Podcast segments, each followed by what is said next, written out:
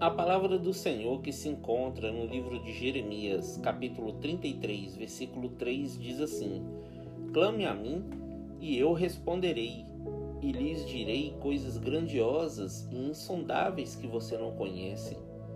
Em Ezequiel, capítulo 36, versículo 37, diz também: Diz ainda o Senhor Deus: Mais uma vez deixarei que peçam minha ajuda. Olá, meus irmãos, a paz do Senhor. Ambos os textos se referem às promessas definitivamente feitas ao povo de Israel. Mas o cumprimento dessas promessas dependia da oração. Eles deveriam pedir ajuda a Deus. E não é diferente nos dias de hoje, meus irmãos. Nós só iremos receber as bênçãos do Senhor se o buscarmos de todo o nosso coração, como está escrito em Jeremias, capítulo 29, versículos 12 e 13. Então me invocareis, passareis a orar a mim, e eu vos ouvirei.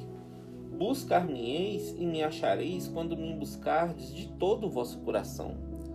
Melhor ainda do que receber é ter a comunhão com o nosso Deus, pois essa comunhão nos traz esperança, confiança e a certeza de que Ele tem o controle de tudo em Suas mãos. Por isso não precisaremos temer mal nenhum, amém? Que Deus abençoe você, sua casa e toda a sua família.